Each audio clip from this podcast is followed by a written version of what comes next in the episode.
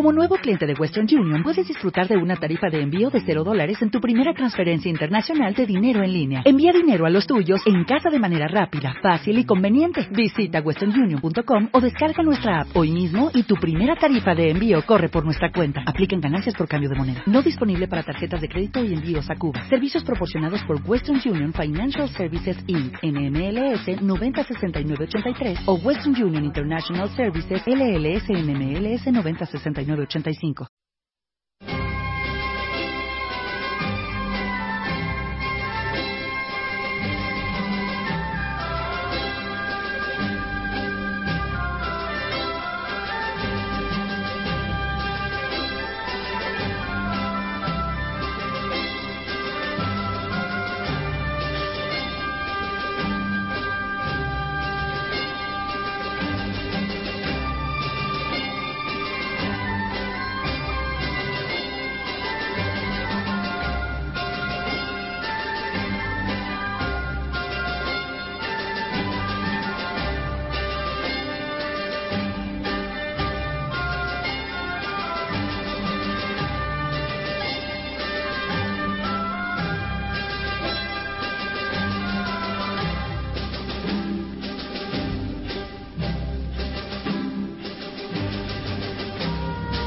A 10 y media de la mañana, Libertad Constituyente.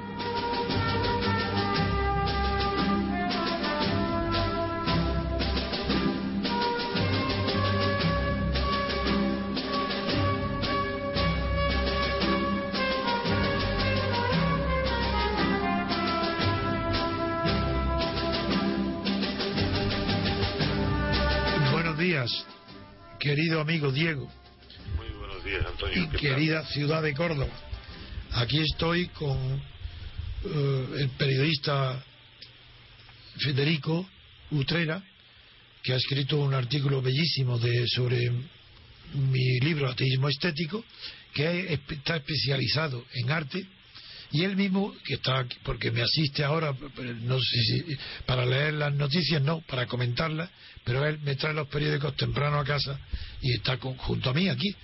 Entonces eso ha sido un descanso para mí tremendo y ya sé y las noticias ya la gente me lo dice que se nota que están más- estoy más tranquilo las noticias son más- mejor cuidadas y seleccionadas.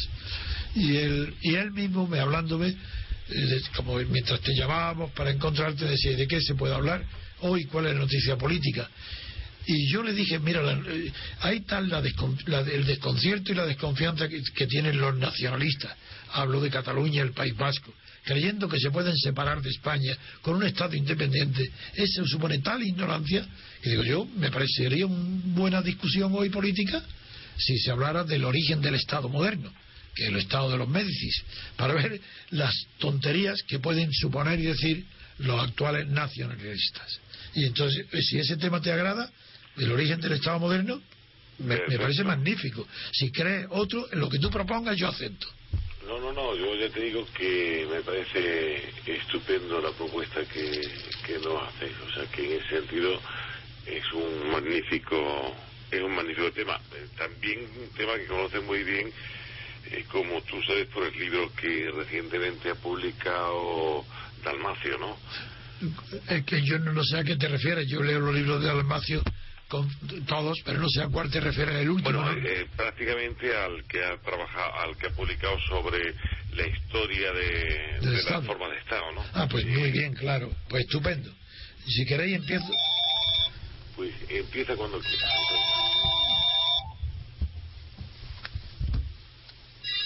Vamos a ver, es que estaba sonando el teléfono lo he apartado. Mira, el- yo, yo el tema lo iniciaría eh, relatando cómo el Estado de, Toscana, de Florencia, nació mucho antes de Maquiavelo. Antes de que Maquiavelo escribiera El Príncipe, eh, la obra Cumbre Verde y la, la década de Tito Livio, que muchos analistas creen que Maquiavelo es el primero que habla del Estado y que descubre el Estado y la razón de Estado, que no es verdad, ni habla de la razón de Estado ni descubre el Estado. Eso fue muy anterior, casi un siglo antes. No, no tanto como un siglo, no, pero casi. La obra de Maquiavelo puede estar centrada alrededor del año 1515, mientras que el Estado, tal como hoy está definido, el Estado moderno, fue una creación original y excepcional de Cosme de Médicis, el viejo padre de la patria. En el año su familia era una familia que estaba ya tenía una tradición de estar cerca del poder porque era muy rica pertenecían al gremio de la lana y del tinte pero Cosme de Medici, Medici engrandeció tanto su fortuna que llegó a ser la primera fortuna de su tiempo en el mundo y el Estado lo, que sí cuenta Maquiavelo en Historia Florentina es cómo qué procedimiento siguió Cosme de Medici para hacerse dueño del poder político y edificar sin saberlo, proponiéndoselo, lo que una organización política que luego se llamó Estado. Esto lo cuenta Maquiavelo diciendo que era tan rico que para coger el poder político lo hizo muy sencillo, haciendo que todos los magistrados, todas las magistraturas le debieran dinero. Él prestó dinero, según Maquiavelo, a toda Florencia, a todo el que era algo en Florencia o alguien, y como le debían dinero, pues esa era la manera que tuvo de tener el poder. La verdad, la verdad es que en efecto, Cosme de Medici no tuvo jamás un puesto en el Estado. No fue presidente ni jefe del Estado, ni de la señoría. No tenía ningún, ningún puesto desde fuera. ¿Y por qué se le ocurrió esa originalidad? Es decir, que el poder económico externo al Estado fuera el fundador del Estado, el sostenedor del Estado, y que luego haya continuado siendo así. Lo curioso es que el poder económico, salvo en la Unión Soviética la revolución, pero eh, en la revolución bolchevique, salvo esa revolución, ha sido el poder económico, desde, desde, el Renacimiento para acá, el que ha fundado y sostenido a los estados modernos. Por eso se le sigue llamando con razón Estado renacentista, porque es verdad que fue renacentismo. ¿Y en qué está el truco? Ya con eso termino, para que darte paso a ti, Diego. ¿En qué estuvo el truco? Pues fue en realidad muy espontáneo y sencillo. De la misma manera que Cosme de Medici, en sus centenares de empresas, bancos y empresas comerciales por toda Europa, incluso en Acre, en Palestina, tenía un banco, pues lo igual que sus empresas no era, él no las administraba. Quien administraba era lo que hoy se llaman ejecutivos, los managers, los ejecutivos. Bien, pues él nombraba a su ejecutivo. Y si había como en su empresa había muchísimas irregularidades de, de, de abusos de poder mercantil que el que tenía. Pues de la misma manera que los Sí.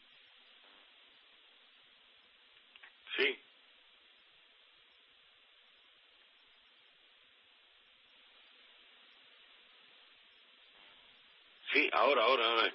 No, no he perdido la línea, ¿eh?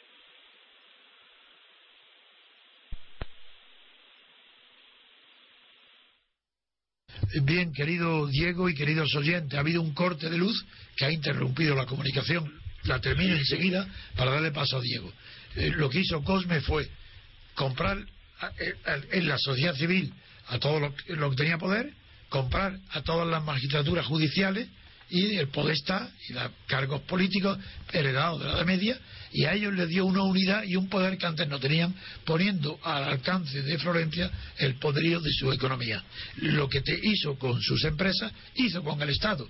No ocupar ningún puesto él no ser responsable pero hacer responsable a los ministros. Ese fue el sistema que heredaron los reyes. Él no fue rey, era una república, pero eso fue lo que explica el origen de que por qué los reyes no tienen responsabilidad política y la tienen sus ministros. Ese es el origen de esa doctrina. Bien, Diego.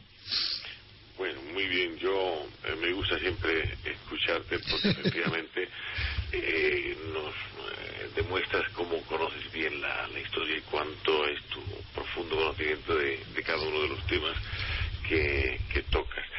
Yo te diría, mm, o sea, sobre todo respecto del tema que has planteado al inicio, que efectivamente el fenómeno de Estado, como sabemos, es un fenómeno, mm, y eso en general hay que trasladarlo a la, a la gente, ¿no?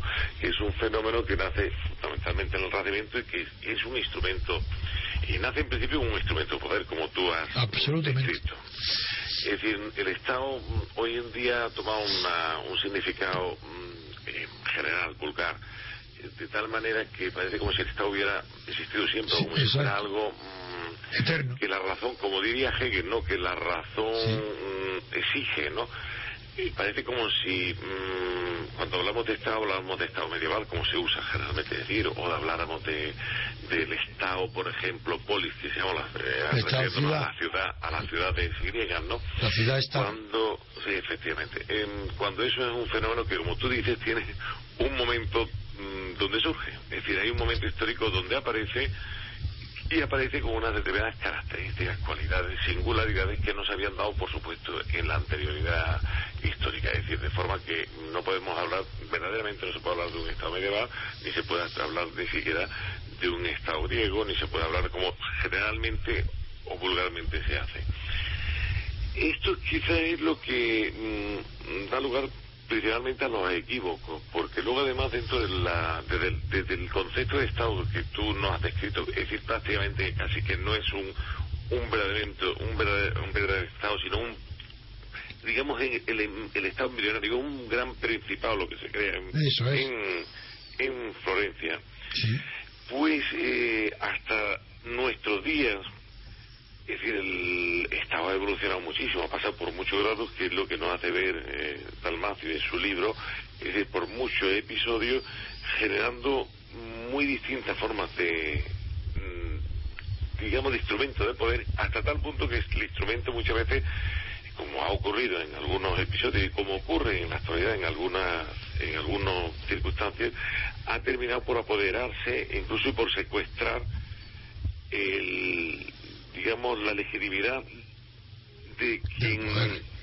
digamos, de la soberanía para el que fue mm, creado. Es decir, eh, el Estado es un instrumento para ejercer la soberanía y al final ha secuestrado la propia soberanía. Es verdad, y tan claro está la unión de lo que acabas de decir, es tan cierto que durante la Revolución Francesa se experimentó un tiempo, un periodo mm, bastante largo, porque por lo menos que duró varios años, cuatro o cinco años duró, donde la frase que nunca se pronunció del Estado c'est moi, el Estado soy yo, que, no, que de Luis XIV, que nunca se, nunca se pronunció, es más, sé la anécdota de, donde nace, en una cacería, eh, los aristócratas que rodean al rey, pues le hacen una eh, remontrance, que es eh, una advertencia, unos consejos, y saltó rápido, él y no dijo el Estado soy yo, pero le hizo, le replicó y, y de ahí se sitúa el momento histórico en que pronuncia esa frase. Pero lo que voy, durante la Revolución Francesa, cuando se, cuando se suspende primero la monarquía, en el 10 de agosto, y luego, que fue eh, suspensión de la y luego se decapita el rey, pues es más literal de lo que se parece a la verdad que se encontraron de repente los franceses que era cierto que el Estado se moi, el Estado era yo, el Estado era el rey, hasta tal punto que cuando suspenden el rey ni se pronuncia la palabra república.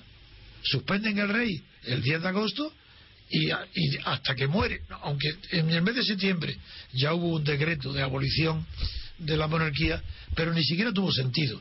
Y nadie hablaba entonces del Estado, nadie hablaba de la república, solamente tenían una situación que Dalmacio Negro sí, que ha investigado esas épocas, no en concreto esa, pero sí el problema general que le llama situaciones históricas. Entonces lo que había es una situación histórica, donde ni había Estado, ni era monarquía, ni era república.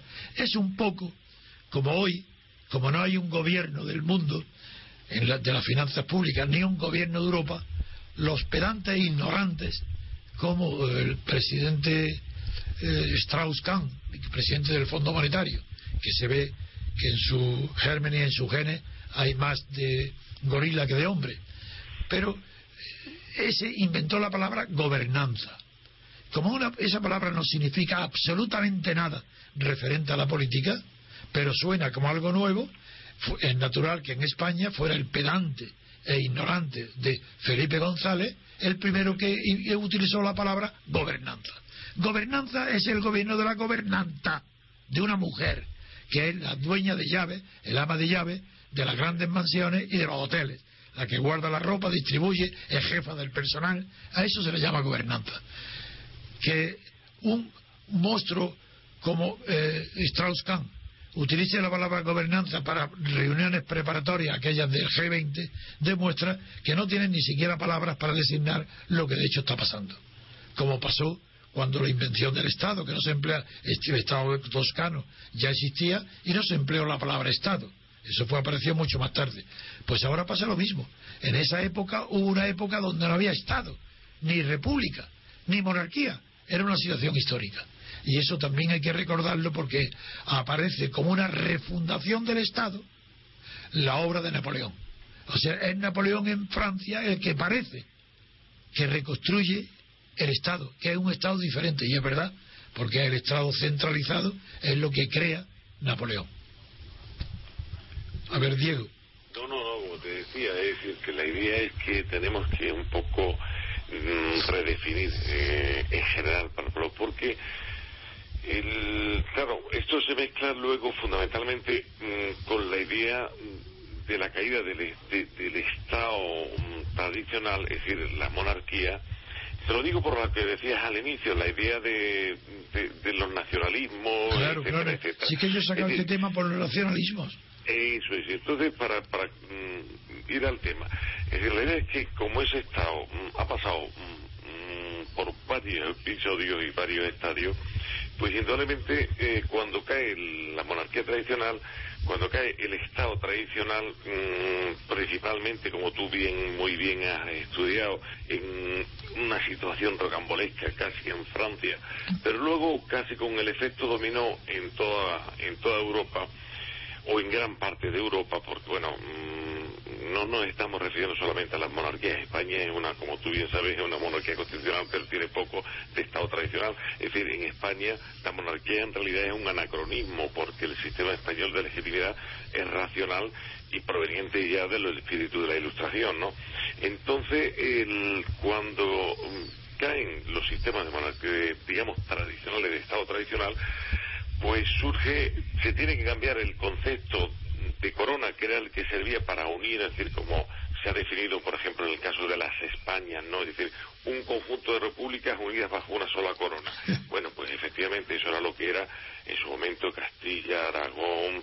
Eh, ¿Y la Commonwealth? En Inglaterra Efectivamente, exactamente, eso era.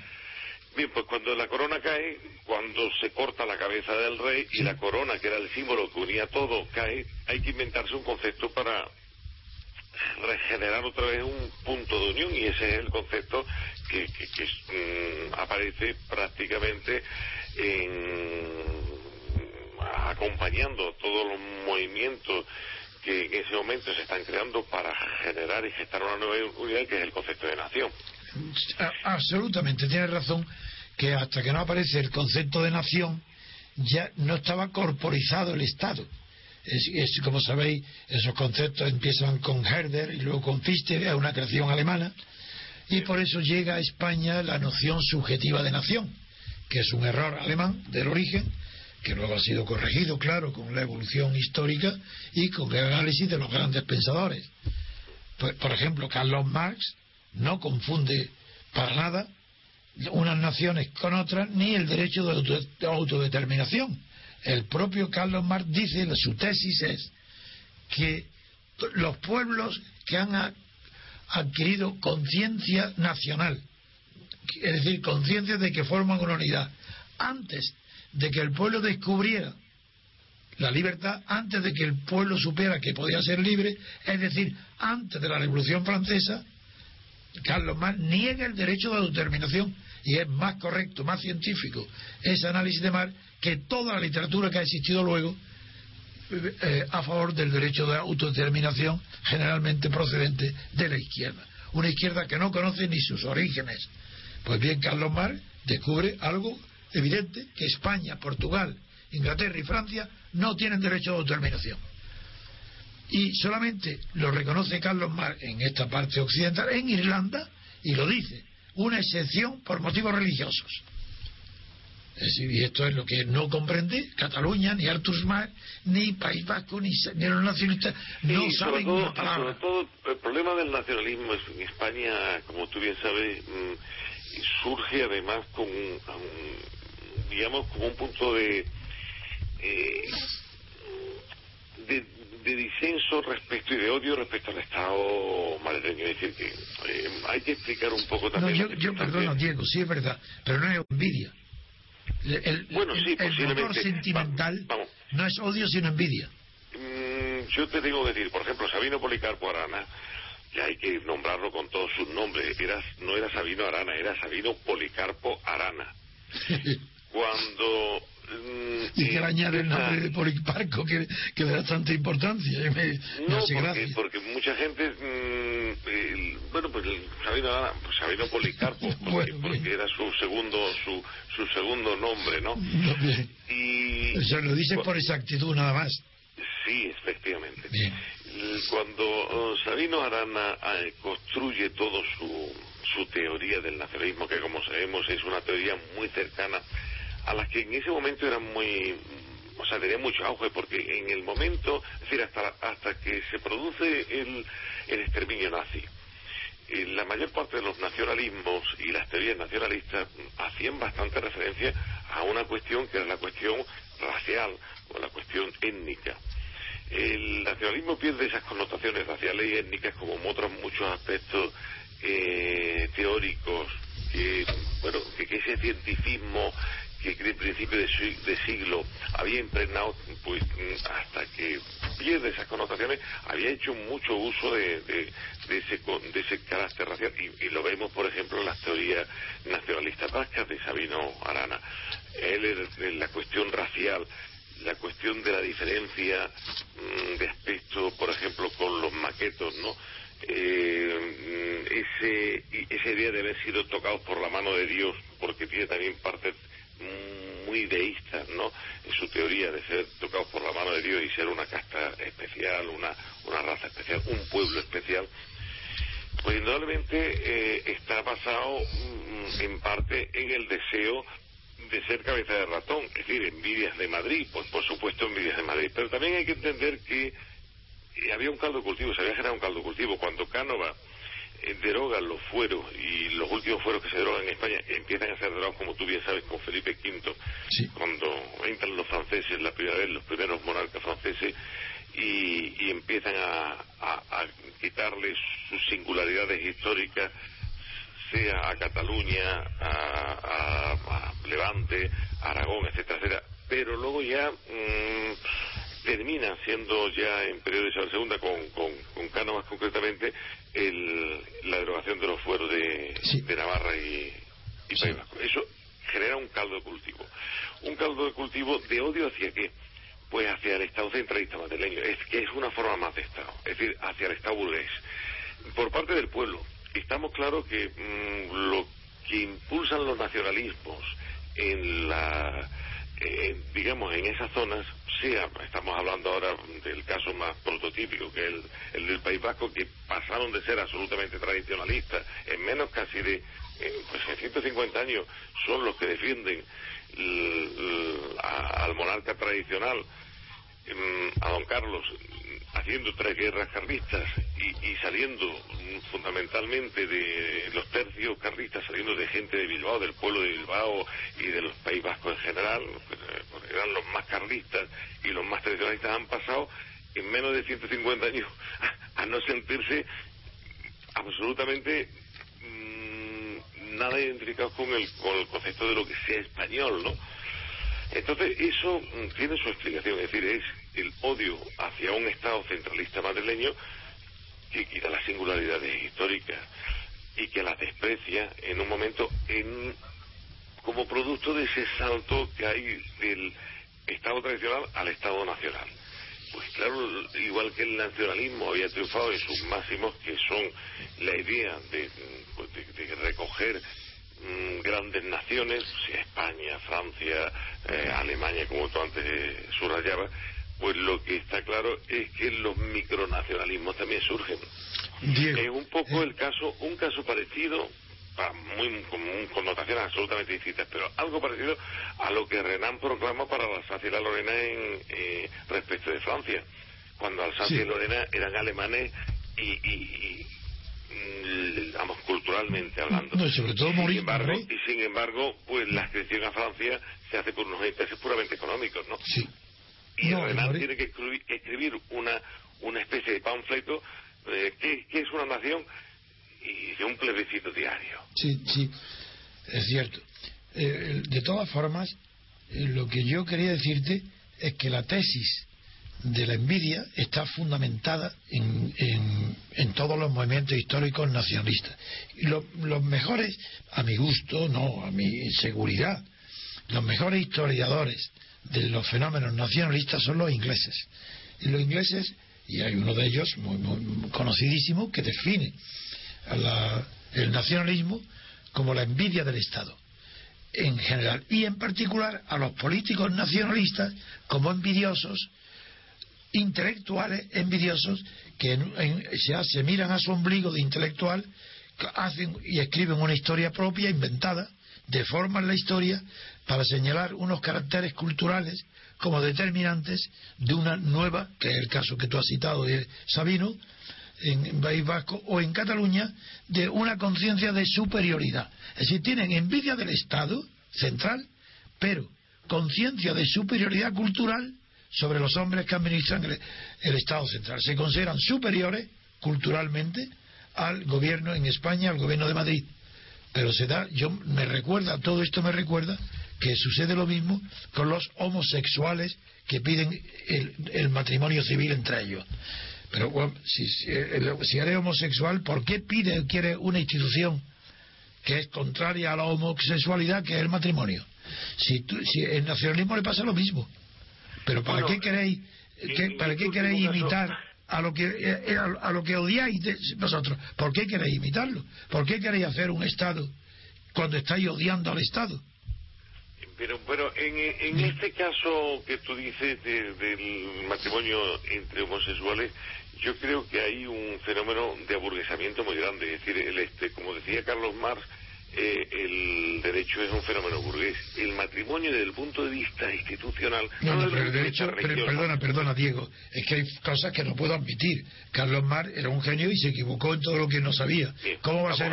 ¿cómo va, perdona, perdona, Diego. ¿Cómo va a ser burgués si el derecho romano es anterior a la burguesía? Pero déjame que te explique una cosa solamente. No no no entremos en, el puro detalle porque es más importante. sí, lo que va a decir sí, pero esa frase no es buena.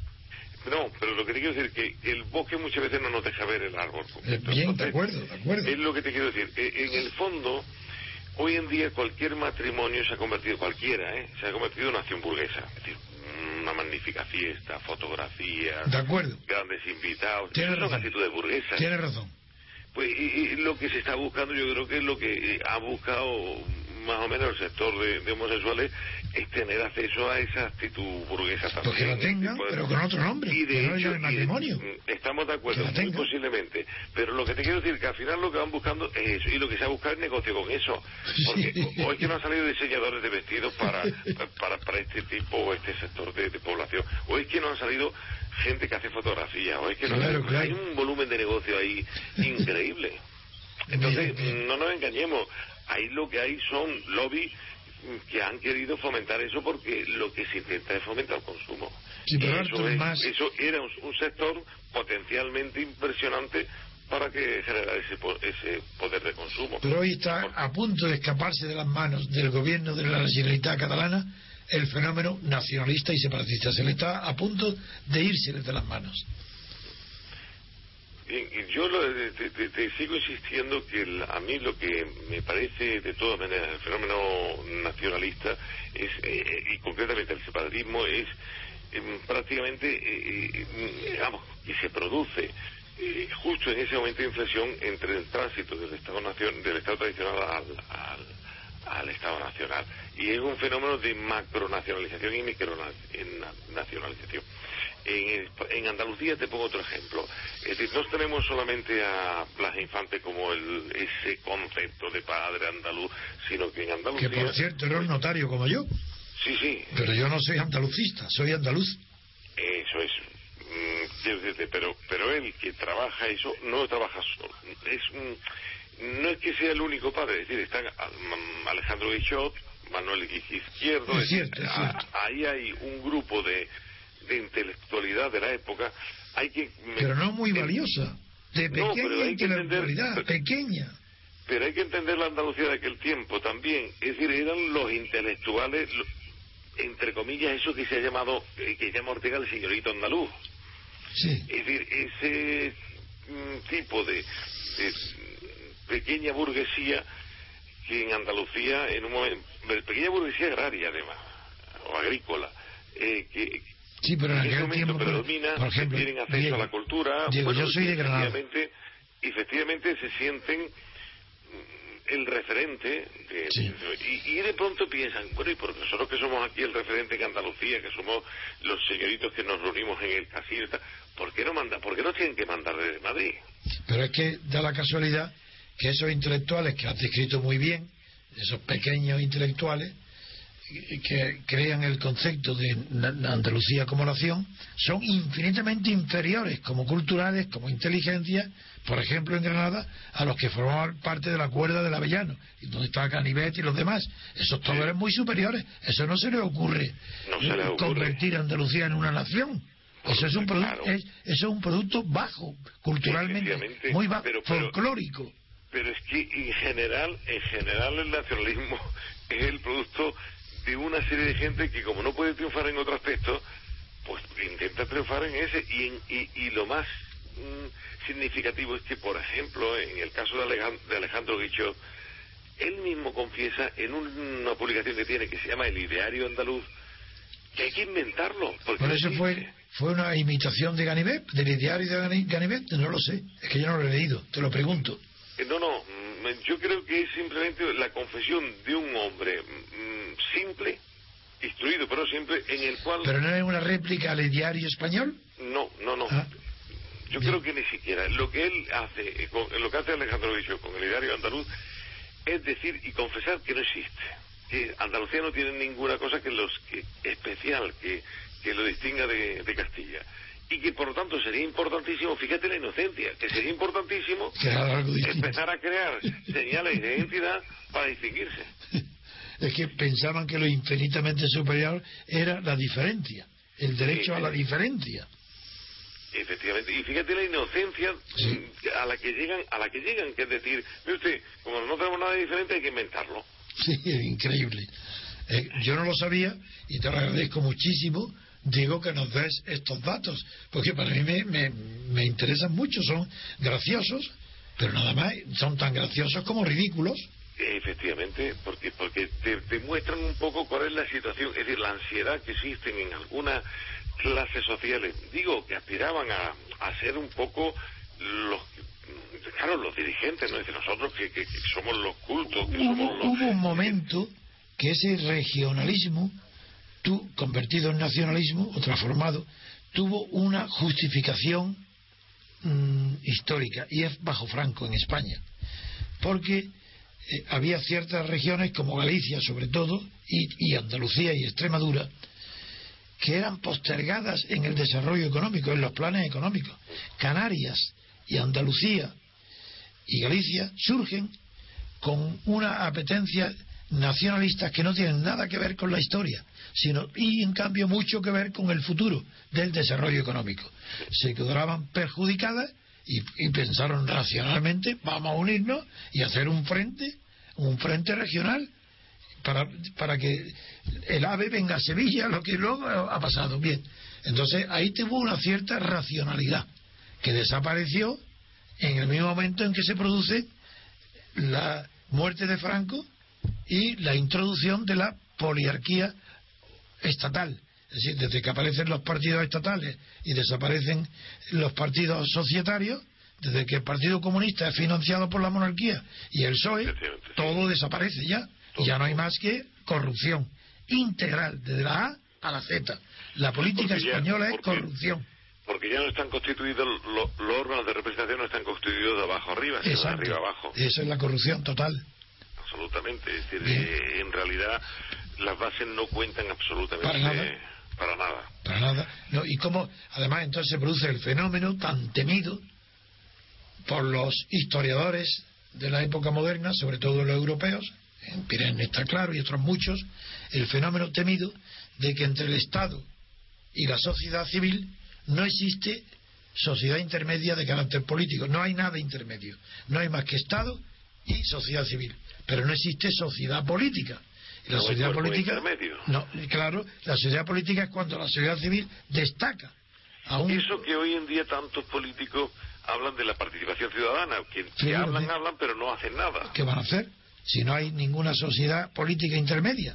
Tenía- te- para eso tenía que des- eh, te- para eso hay que echar del Estado, expulsarlo, como Cristo hizo con los mercaderes, con niño Jesús hizo con los mercaderes del templo, hay que echarlos a latigazos del templo del Estado y que se vayan de verdad al campo fértil de la sociedad civil. Y ahí que trabajen y se reconozcan como partido, con sus militantes, que se financien ellos con sus cuotas, que no haya diferencia alguna de, de privilegio entre la derecha y la izquierda, por- porque los partidos se financian eh, todos, exclusivamente con sus cuotas de militantes. Prohibidas, todas las donaciones de todo tipo, para que no se diga que la derecha tiene más dinero. No, todos iguales. Prohibido los- las, las campañas de electorales tan caras. Prohibido inundar con caras feas las paredes de las ciudades. Los carteles de propaganda prohibidos. Si todo el mundo conoce a los políticos, con 15 días basta. Y los- el dinero de los mítines que los ceda el Estado, el ayuntamiento, los organismos públicos, que cedan gratis, para que, tengan, que no cueste nada la campaña electoral. Y los periódicos y las radios y las televisiones, puesto que durante cuatro años viven sin pagar nada de las noticias que crean los partidos, que por 15 días no cobren ellos nada en los espacios electorales. Por tanto, las elecciones tenían que ser gratis total, todo- todos los gastos. Unos pagados por los locales públicos, los sitios públicos y otros por los medios de comunicación. Ahí no hay ninguna diferencia entre derecha e izquierda y habría unas elecciones limpias, entre otras cosas, porque estarían limpias las ciudades de caras feas.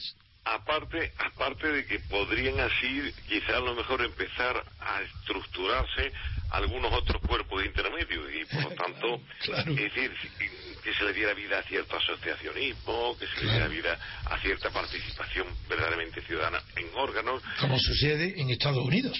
efectivamente. Y quizás así de esa manera, mm, hombre, mm, Regenerar no la vida a- política. no- digo, Claro, no. Antonio, no vamos a creer que así rápidamente se van a arreglar las cosas, Pues claro pero no. empezarían a arreglarse.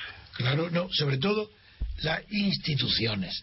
Así, las personas necesitan mucho tiempo, muchos siglos, para que una sociedad se civilice.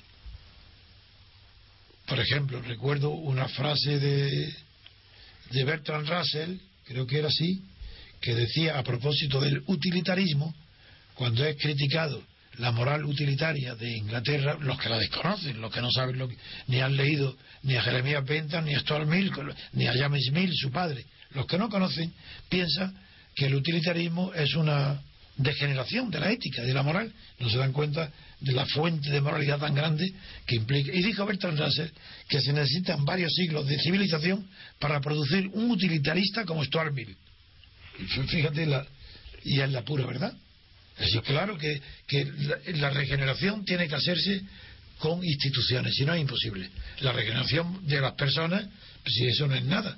Y lo que hay que regenerar son, o generar, mejor dicho, son instituciones que respeten el desarrollo de las personalidades, que no las coarten, como ha pasado en el Estado moderno, en los Estados modernos, desde que em- se centralizaron después del fracaso de la Revolución Francesa, no han hecho más que abortar, acortar, disminuir, discapacitar al individuo. No, el Estado es el enemigo de la persona. ¿Gracias a qué? A las prácticas oligárquicas de los partidos. De todas maneras, volviendo, y ya quizás a lo mejor pues estamos llegando al, Ah, no lo sabía. del- de, de la hora por lo que veo, pero volviendo al tema, no estaría mal que algún día mm, dedicásemos a distinguir también claramente el fenómeno nacionalista de lo que mm, podíamos mm, denominar eh, derechos históricos, porque mm, indudablemente... Dime, ¿Qué hay- derechos históricos piensas tú? ¿Eh? que me gusta el tema y por eso te digo que me ponga un ejemplo para elegirlo para el próximo debate. Pero es que no veo un- por derechos históricos qué significa derechos históricos. Yo lo que quiero un poco poner de, de manifiesto es la diferencia que hay entre el puro nacionalismo en el sentido de los micronacionalismos que tú antes decías, el separatismo catalán, bueno, que no es tanto, pero sí el vasco, eh, eh, es decir, el, fenómeno de una Andalucía que nunca existió y que sin embargo se interesaba montar. Es decir, eh, eso distinguirlo pero, pero, de lo pero, que habla de los derechos derechos. Pero habla de derechos históricos forales en el sentido de que, de que deben de conservarse la- las diferencias forales. No, no, que conceptualmente debemos distinguirlos. Eso es evidente. Claro Conceptualmente hay que distinguirlos. Es decir, que no podemos pensar que eh, lo que tenemos hoy en día es la recuperación de un derecho. No, no, no, en absoluto. Es decir, el resultado de Entiendo, lo que ahora, lo día- comprendo. Pues me parece bien, sobre todo si lo combinamos en ese próximo debate, los derechos históricos con el concepto de autonomía. Porque el concepto de autonomía es imposible. Es decir, la autonomía, eh, sobre todo como los catala- la catalana, que presumen de autonomía cultural, eso es una aberración. Porque la autonomía, ejemplo, la cultura o es universal o es folclórica. Entonces, si quieres autonomía en Cataluña, eso será folclore. Porque lo que no es universal, ¿qué- qué- de qué cultura hablan? ¿De qué? ¿Del folclore? ¿De la sardana? ¿De acuerdo?